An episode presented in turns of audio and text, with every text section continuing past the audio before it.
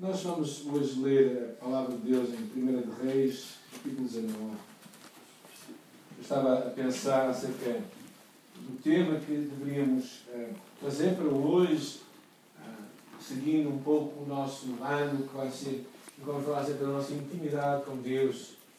Mas, e, uh, eu estive a pensar acerca deste tema e, e neste episódio, depois vamos ler, vamos ver que intimidade nasce da honestidade e da obediência a Deus.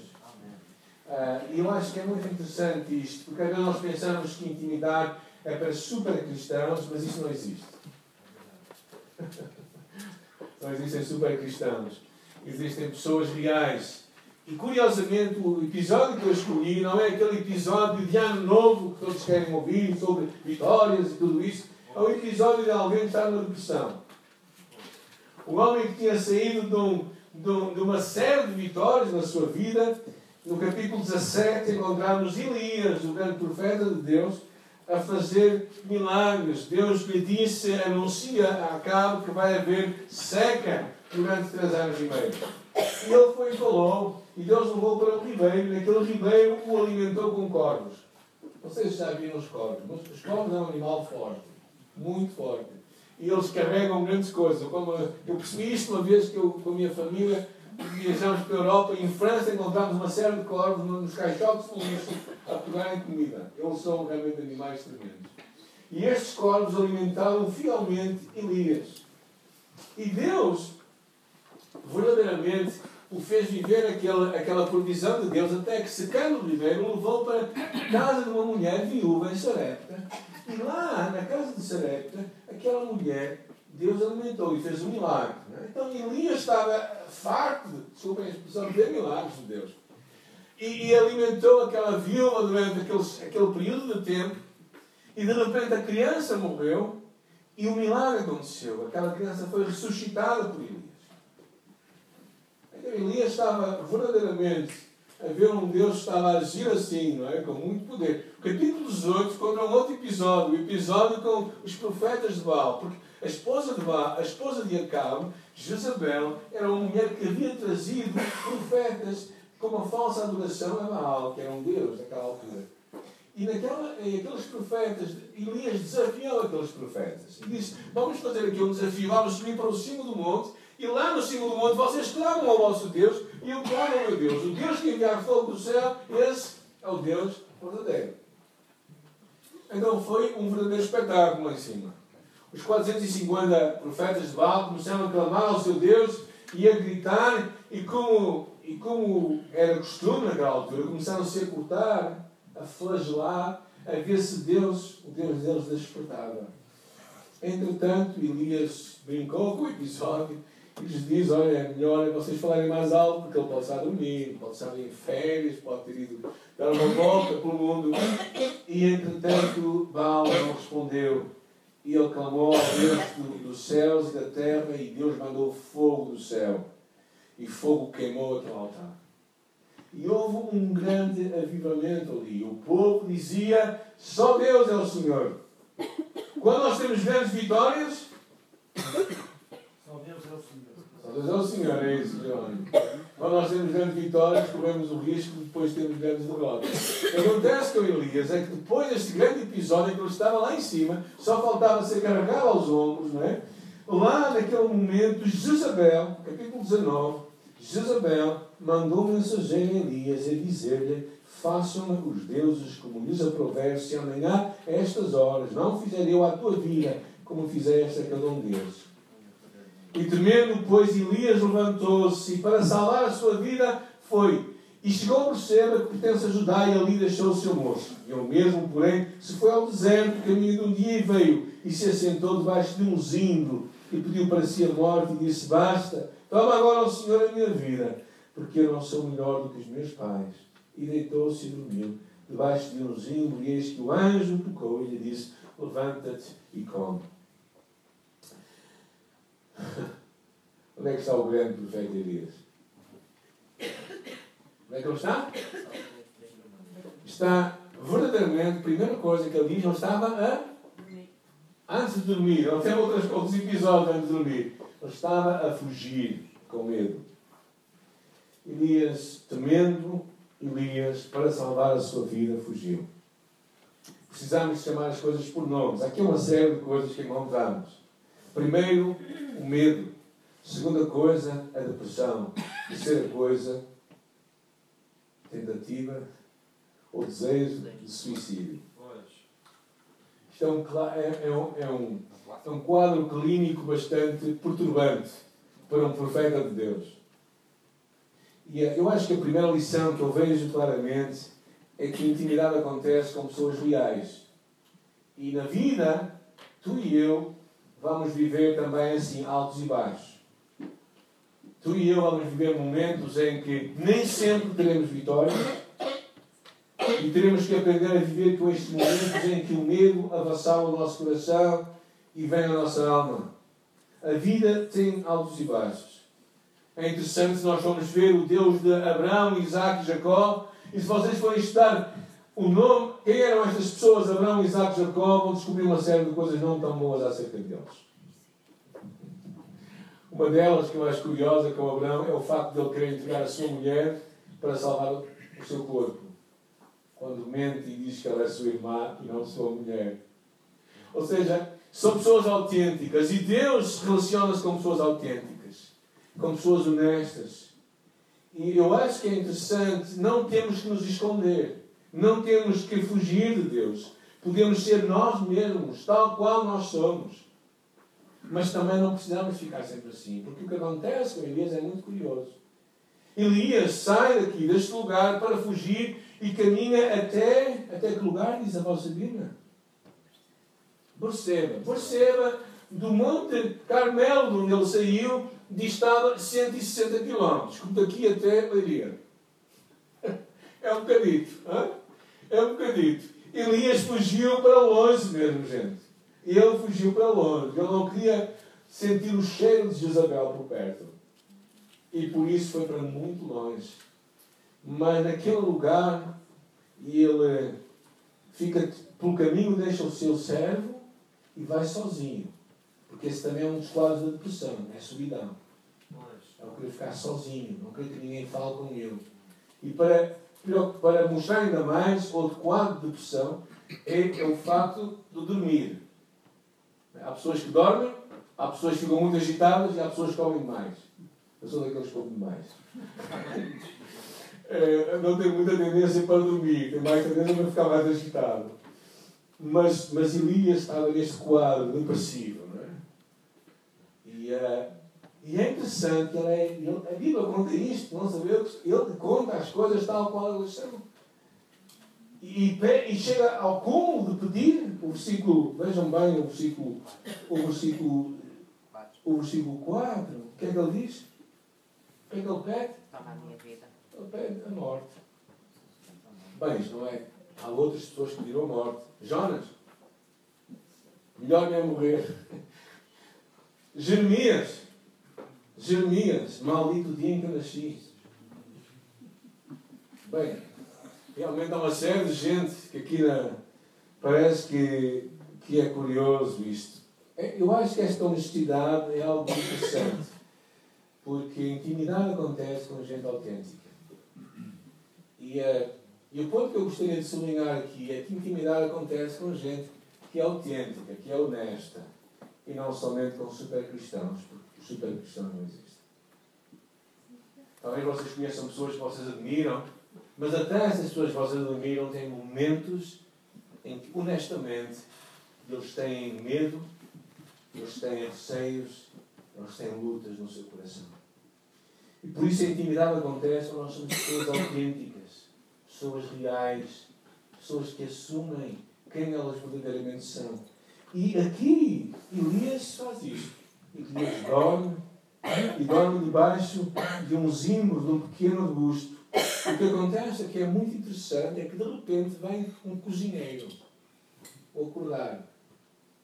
O que é que este cozinheiro é? Chico. Aparece num anjo cozinheiro, né? o Masterchef celestial. E lhe diz: levanta-te e come. E havia ali comida, aquilo que tinha trazido. E então ele, ele, tinha, ele tinha caminhado 160 km. Ok? Está a fome. E, quando, e então ele come e, e depois de comer com a barriguinha cheia, adormece outra vez. Não é? Nada melhor que uma boa soneca. É? Depois da barriga está cheia, não é? Parece meu neto. E, e diz assim depois a versículo 6, e olhou e ele viu junto à cabeceira um pão cozido sobre as pedras em brasa, em uma botija de água, comeu, bebeu e tornou a dormir. O versículo 7 diz: Voltou outra vez o anjo segunda vez e tocou-lhe e disse: Levanta-te e come, porque o caminho te será sobremodo longo. E levantou-se, pois, e comeu e bebeu, e com a força daquela comida caminhou 40 dias e 40 noites até Horeb, o monte de Deus. O caminho será sobremodo longo. Às vezes nós queremos a mágica para sairmos do buraco em que nós estamos. Queremos um toque de magia para sermos ali e às vezes não é assim. Ele tinha que andar 40 dias e 40 noites. Na verdade, eram cerca de 400 quilómetros. Não era necessário, aparentemente, andar tanto, não sabia o que ele andou a fazer, mas pronto. Mas andou durante 40 dias e 40 noites, segundo a Escritura. Pensa-se que se calhar um percurso normal seria 14 dias de viagem, mas alguns comentaristas é o que dizem. De qualquer maneira, ele andou 40 dias e 40 noites. Ah, possivelmente, ah, também quando as pessoas estão mal, eh, o caminhada parece mais longa ainda. Mas o que, o que vemos neste episódio, eu acho que tantas vezes saímos do lugar onde nós estamos, não acontece no instalar de dedos como nós queremos. É? Achamos que aquilo vai mudar assim, queremos uma oração mágica, queremos um toque de Deus que nos faça ser ali. Mas curiosamente o anjo tocou e disse: Olha, vai até ao Monte Oreb, que era o Monte Sinai, onde eu dei a lei a Moisés e lá eu falarei contigo. Por que Deus não podia falar com ele ali? Deus não estava ali? Estava. Por que Deus estava a pedir para que ele fosse para tão longe para que ele falasse? Eu acho que uma das coisas que nós percebemos é que o Monte Sinai era um monte onde Deus havia entregue a lei. Era como tu disseste, volta às tuas raízes, volta às tuas origens, volta ao princípio de tudo. Onde... E eu falei com o povo de Israel e lá eu irei falar contigo.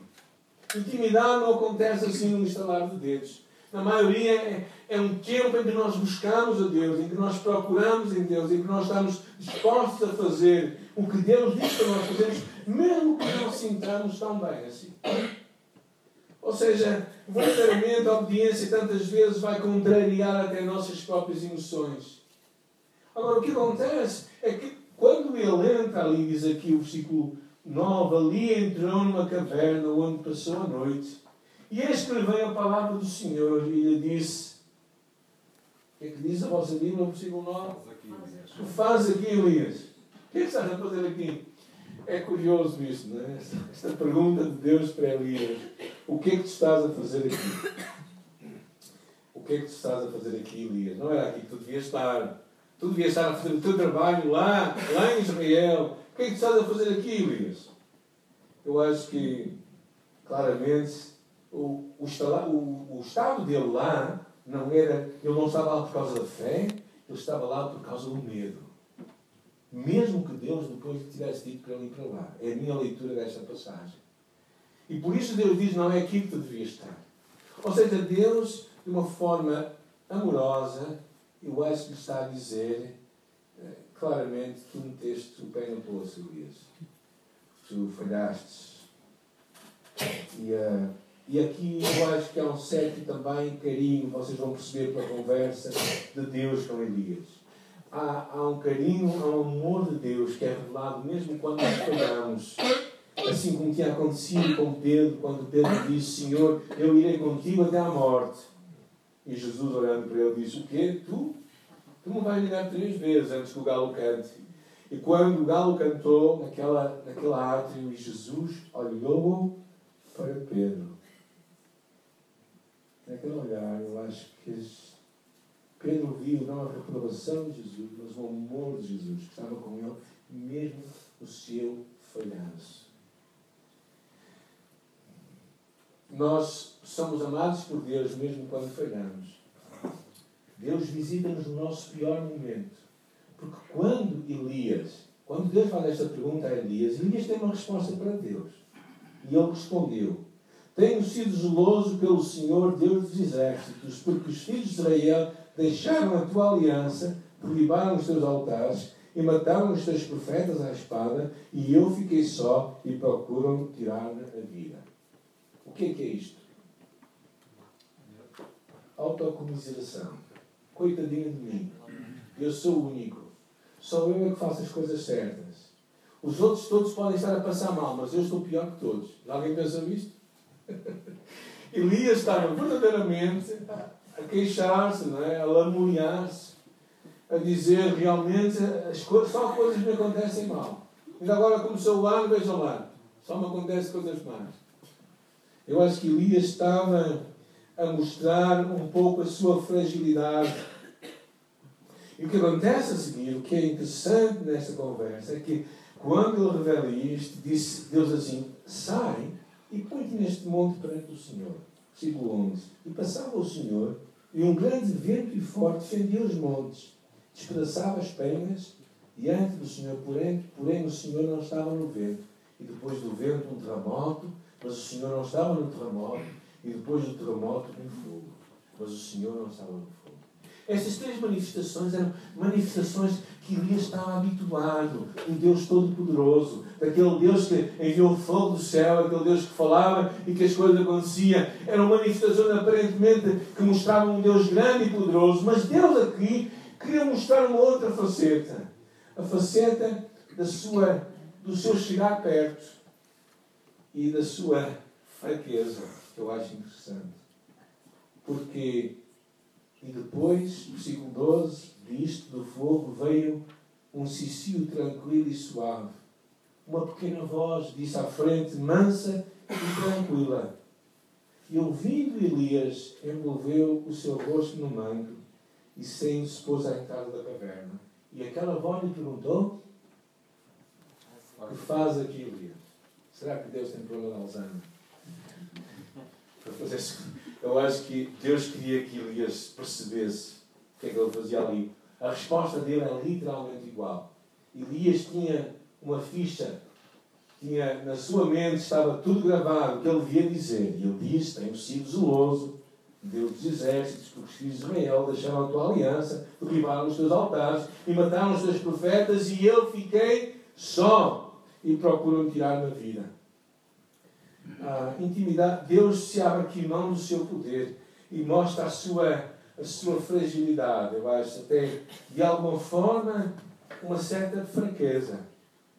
Ele não é este Deus que está, quer falar com fogo, não é este Deus que quer falar com, de uma forma abrupta, como um terremoto ou como um vento impetuoso, mas é um Deus que fala com uma voz tranquila. Um Deus que, que nós percebemos que na cruz se esvazia da sua glória e do seu poder e que, e que se torna uma criança que nasce numa manjedoura. E o nascimento de Jesus é sinal de fraqueza, como nós acabamos de celebrar. A cruz é um sinal de fraqueza. E uh, eu acho que uma das coisas que nós percebemos é que a fraqueza não nos afasta de Deus, mas assumimos a nossa humanidade, nos aproxima deste Deus.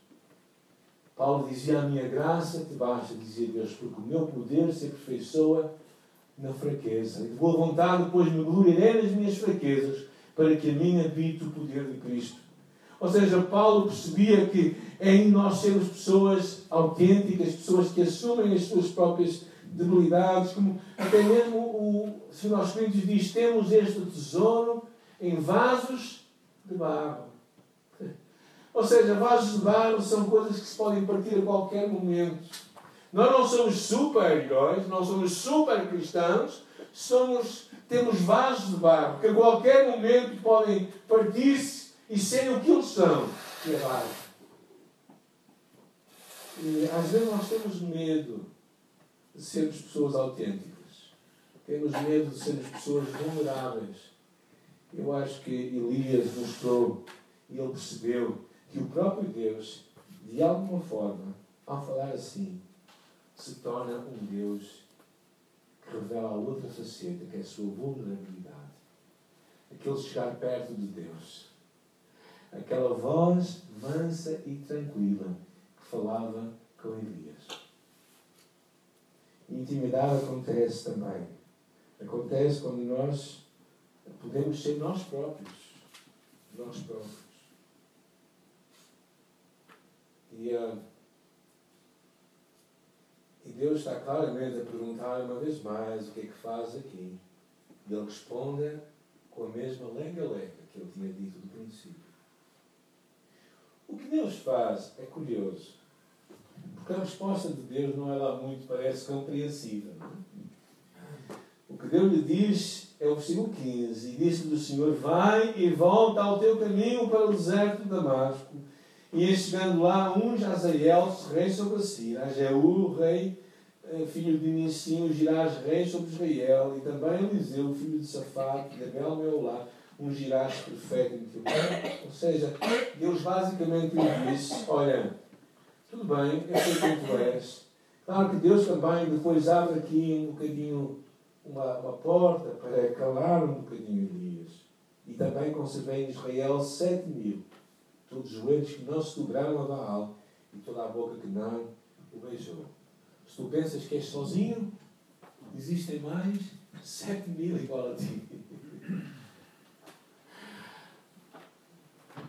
E o que Deus basicamente faz é Deus manda de volta a obediência. Vai e cumpre a tua chamada.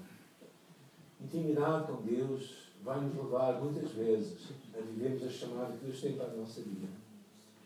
Mesmo debaixo da ameaça de morte, volta para os sinais conturbados. Volta para a tua cidade. Volta para o teu país. Volta para enfrentar Jezabel. Volta para verdadeiramente não fugir de Deus, mas enfrentá-los e eu vou estar contigo. Cumpre a tua chamada. Faz o que eu te mandei fazer. Não fiques aqui nem mais um dia. Para com esse queixume. Não importa as crises que estás a viver, mas volta e dispõe-te a ser usado por mim, na igreja e no mundo. Eu acho claramente nós percebemos que muitas vezes a intimidade nos vai fazer levar de volta para a chamada de Deus que Deus tem para nós. Porquê? Porque Deus tem uma chamada para ti. Deus tem uma chamada para ti e para mim. Deus tem uma chamada para nós o podermos servir. E se calhar nós, eu e tu, sempre arranjamos desculpas uma após outra, sempre arranjamos medos para nos escondermos, sempre arranjamos cavernas para fugirmos, sempre arranjamos lugares onde achamos que Deus não nos vai incomodar, e é aí que Deus nos vai encontrar. E é aí que Deus nos vai buscar novamente diz assim: vai e cumpra a tua chamada, porque é aí tu vais encontrar vitória para a tua vida. É aí que tu vais encontrar o que Deus tem para ti. Deixa o teu queixume, deixa a tua lamúria, sai daí. Eu quero ser usado, eu quero usar a tua vida. Eu quero verdadeiramente trabalhar em ti. Eu acho que esta duplicidade, que eu acho muito interessante, entre nós sermos pessoas autênticas e honestas com Deus na nossa aproximação de Deus, que nos vai ajudar a ser íntimos de Deus também. Muitas vezes a resposta de Deus para nós é nos mandar de volta para o mundo, para nós cumprirmos a chamada que Deus tem para nós. E é isso que eu quero perguntar neste ano de 2017. Qual é a chamada de Deus para a tua vida? O que é que Deus quer que tu faças com ela? Eu não estou a perguntar se vai mudar o trabalho, ou se quer ganhar mais, quero te perguntar é o que é que, Deus, o que é que tu queres que Deus faça na tua vida? Quais os desafios? Quais, o que é que tu queres abraçar de Deus para ti? Vais continuar a fugir de Deus ou vais viver em obediência ao que Ele tem para ti? Mesmo que haja fraqueza em teu coração, mesmo que haja inimigos à tua volta, nada disso te deve impedir de cumprir o que Deus tem para a tua vida. E muitas vezes, uh, muitas vezes eu tenho medo no meu coração. Alguns irmãos, uma pessoa aqui da igreja, que não está cá, por isso eu posso falar com mais liberdade, uh, várias vezes me acusou de ser uma pessoa com, com pouca fé. Uh, eu achei curioso, porque às vezes há pessoas têm medo de serem pessoas autênticas. Gostam de meter uma máscara para lembrar, uma dada altura, nós tínhamos uma visita de uma, de uma irmã de uma outra comunidade de fé, na qual era proibido dizer coisas negativas. Então, se a pessoa estava mal, ela nunca podia dizer que estava mal. Ela tinha que dizer assim: Estou a. Então, muitas vezes, não é, Virginia? A mochila deve se lembrar, né? Então, muitas vezes esta irmã é muito engraçada. Aí nós perguntávamos, e ela, cuidado, havia uma vida muito difícil, tinha umas circunstâncias complicadas, o marido era uma pessoa violenta, ela tinha uma vida muito difícil, problemas de saúde também. E quase sempre que nós lhe perguntávamos, então como é que está a irmã? E dizia assim, estou a semear, estou a semear. Porque ela era proibida de dizer o que ela estava a dizer, o que ela estava a viver. Eu acho que Deus não tem medo de nós sermos pessoas autênticas. Deus não está à espera outra coisa, a não ser que tu sejas autêntico com Ele, com o teu relacionamento com Ele. Mas Deus também está à espera que tu abraçes o que Ele tem para a tua vida e cumpres a tua chamada. Vais continuar a fugir de Deus ou vais viver em obediência que Ele tem para ti? Há vai haver momentos de fraqueza, momentos do Elias que não está no cimo do Monte Carmelo, mas o Elias está a fugir. Na rota da fuga, na rota da depressão, na rota do suicídio. Estes momentos acontecem, mas não vão determinar a nossa vida. O que acontece com Elias neste mesmo momento é que ele volta para trás e partiu dali, versículo 19 e achou Eliseu, que andava a lavrar com doze juntas de bois diante dele. Elias passou por ele e lançou o seu manto sobre ele. E vemos uma série de episódios como Deus vai usar este homem. No capítulo 21, vemos novamente ele a confrontar a Cabo. Novamente a confrontar a Cabo. Novamente a ter um, um tete a tete com Jezabel que sim surgiu por causa da ousadia de Elias. E Deus verdadeiramente é um Deus assim. É um Deus que está, que sabe quem tu és e como tu estás, aceita tantas vezes e espera que eu e tu sejamos pessoas autênticas, porque é isso que nos vai tornar íntimos de Deus. Mas é um Deus também que, nos momentos certos e nos momentos oportunos nos vai chamar de volta. Depois de termos um encontro com Ele, depois de ouvirmos a Sua voz, depois de sabermos o que Ele tem para nós, nos vai ajudar a levantar, a sair da caverna e a fazer o que Deus tem para nós. Às vezes eu tenho medo. Às vezes eu paro na vida e, e começo a pensar algumas coisas e e medos começam a passar a minha mente. Faz-me lembrar uma história que nós contávamos ao nosso filho João, que é o João sem medo. e como é que ele aprendeu a ter medo? Porque o João não, não tinha medo nenhum, meu filho mais pequeno. Nós até nos assustávamos um bocado, de facto, não ter medo. Mas, mas esse episódio, eu acho que o medo é algo perfeitamente natural.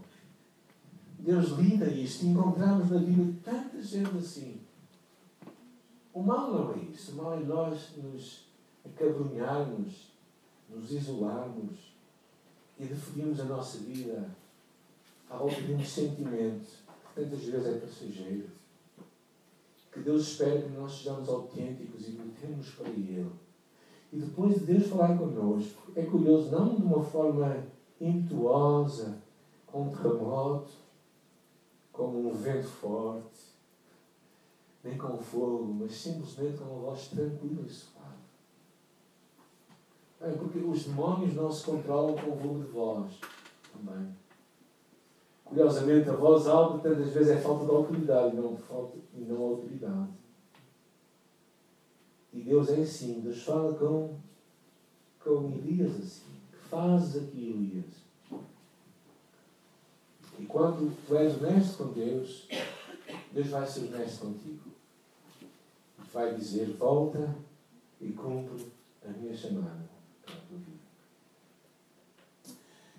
E há uma música que nós costumamos cantar, com a qual nós vamos terminar esta noite, que é um convite para andarmos sobre as águas. E, e o meu desafio é para ti é que tu é que tu confies em Deus. Se Deus te chama para algo, Ele vai te capacitar para isso. Às vezes nós, nós achamos que Ah, quando eu tiver isto, quando eu for assim, quando eu tiver. Vamos adiando. Eu acho que eu não quero adiar mais. Não quero adiar mais o que Deus quer fazer através da minha vida, através da nossa igreja, para tocarmos outras vidas, não é? Eu também contei, esta semana fui telefonar na quarta-feira eh, uma senhora da Maia e disse, mãe, pastor, perguntou se era da igreja evangélica, eu disse sim, perguntou o meu nome, disse que era o pastor da igreja, e diz ela assim, isso é muito interessante a conversa, depois até perguntei isso para e-mail, e bem, eu sei que vocês têm muito poder, disse ela, e têm muitos recursos, tem gente muito rica aí na vossa, tem empresários na vossa igreja, só que a afirmação dela. Então vocês têm muito poder, diz ela. Eu tentei me justificar, mas ela interrompeu-me.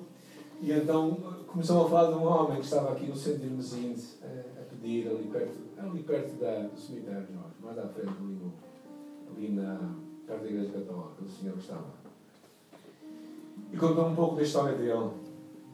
E, e, e me perguntou se nós podíamos fazer alguma coisa. E eu disse: Bem, eu vou falar com ele, vou, vou ver o que nós podemos fazer hoje é quarta-feira, mas amanhã ou sexta-feira eu vou. E a quinta passou, e na sexta estava a passar, e quase já no meio da tarde, estava aqui com a Esmeralda com o Flávio, e disse, eu vou ter que ir embora, porque senão é uma promessa que eu fiz, e fui, e falei com o homem, e ouvi a sua história, e da sua esposa, e com razão. E Deus, às vezes, usa-nos para tocar vidas, de uma forma que, no mínimo, vai trazer um pouco de esperança às pessoas, e o amor de Deus de uma forma significativa. E nós não temos muito poder, mas Deus é todo poderoso. E é isso que Deus nos está a chamar, nós como igreja também, nós como pessoas, para andarmos sobre as águas e, e fazermos o que Ele tem para nós, arriscando, não é? Arriscando grandes coisas para Deus e acreditando que Ele vai realizar grandes coisas. Não é? Eu louvo a Deus por isso. A fé que Ele coloca no nosso coração para cumprirmos a sua chamada e fazemos o que Ele tem para nós. Quando fazemos isso, e Ele vem ao nosso encontro. Por isso vamos fazer esta oração todos juntos, é? cantando esta música e orando para que o Senhor também nos possa fazer caminhar, cumprindo a sua chamada pelas águas que Ele tem para nós. Amém? Vamos ficar em pé todos e vamos cantar.